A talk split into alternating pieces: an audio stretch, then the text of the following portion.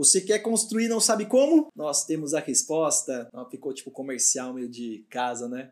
Carro. Bom, pessoal, o vídeo de hoje é uma continuidade, como a gente prometeu, ao vídeo da semana passada, em que a gente falou sobre responsabilidades técnicas. Por quê?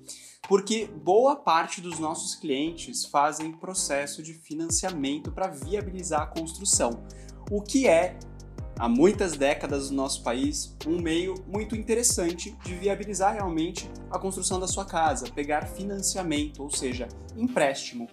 É, o financiamento imobiliário ele vai demandar um processo paralelo ao processo de arquitetura, mais especificamente a parte de aprovação de projeto nos órgãos legais. E é esse processo que a gente vai detalhar um pouco mais para vocês hoje.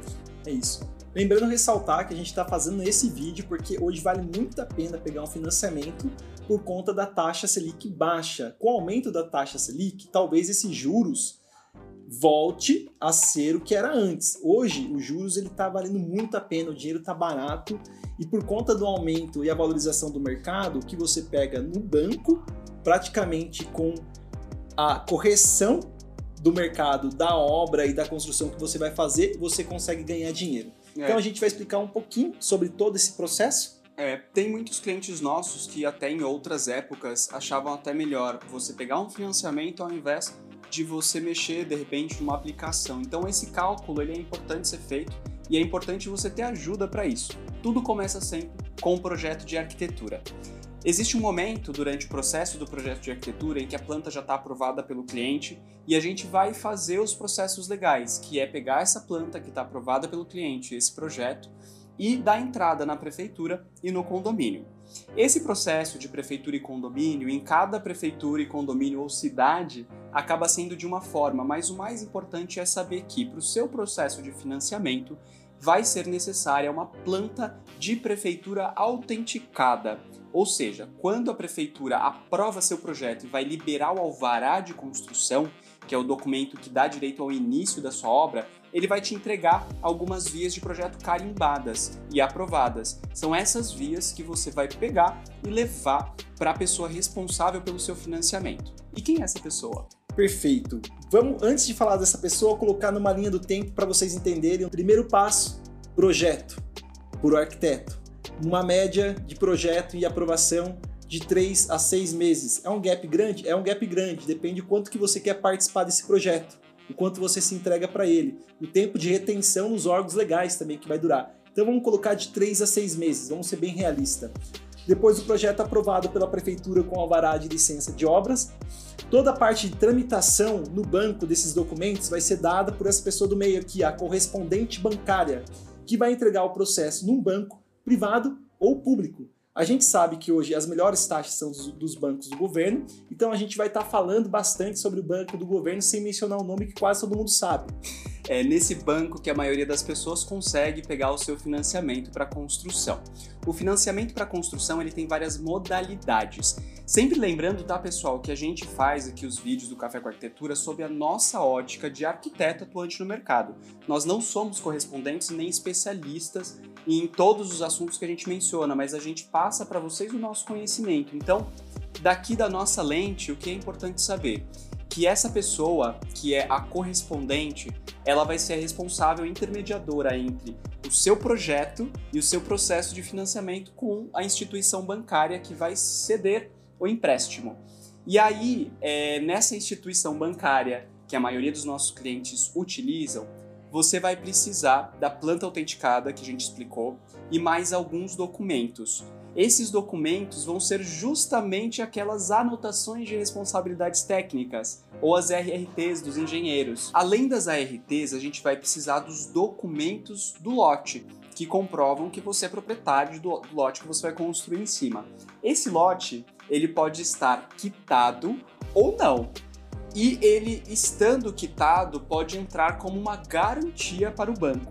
Então, tudo isso, todo esse trabalho de avaliação, quem vai fazer é a figura da correspondente. Perfeito. O lote quitado, você consegue ter uma garantia melhor e uma taxa também melhor no banco. Então, existem duas modalidades. Você pode financiar a construção com o seu lote quitado e você pode financiar o terreno e mais a construção. Claro que vai ter uma taxinha um pouquinho mais alta, mas de repente, pense, de repente vale até mais a pena, porque a valorização do lote quando é entregue para você e no momento que você está construindo, no início do mês 1 até o final da construção, ele já tem um outro preço. É importante mencionar que a, a correspondente ela vai passar para você uma lista, né, um checklist de itens que você precisa entregar. E dentro desse checklist vai estar as formas de comprovação de renda, que vai ser estudado caso a caso. Então, uh, você precisa ter uma renda compatível com a quantidade de financiamento que você pretende pegar no banco. Isso é sempre importante. Outro documento muito bacana que a gente precisa para fazer o financiamento e a gente fornece aqui na Guedes Bissoli é a planilha físico-financeira. O que é essa planilha físico-financeira?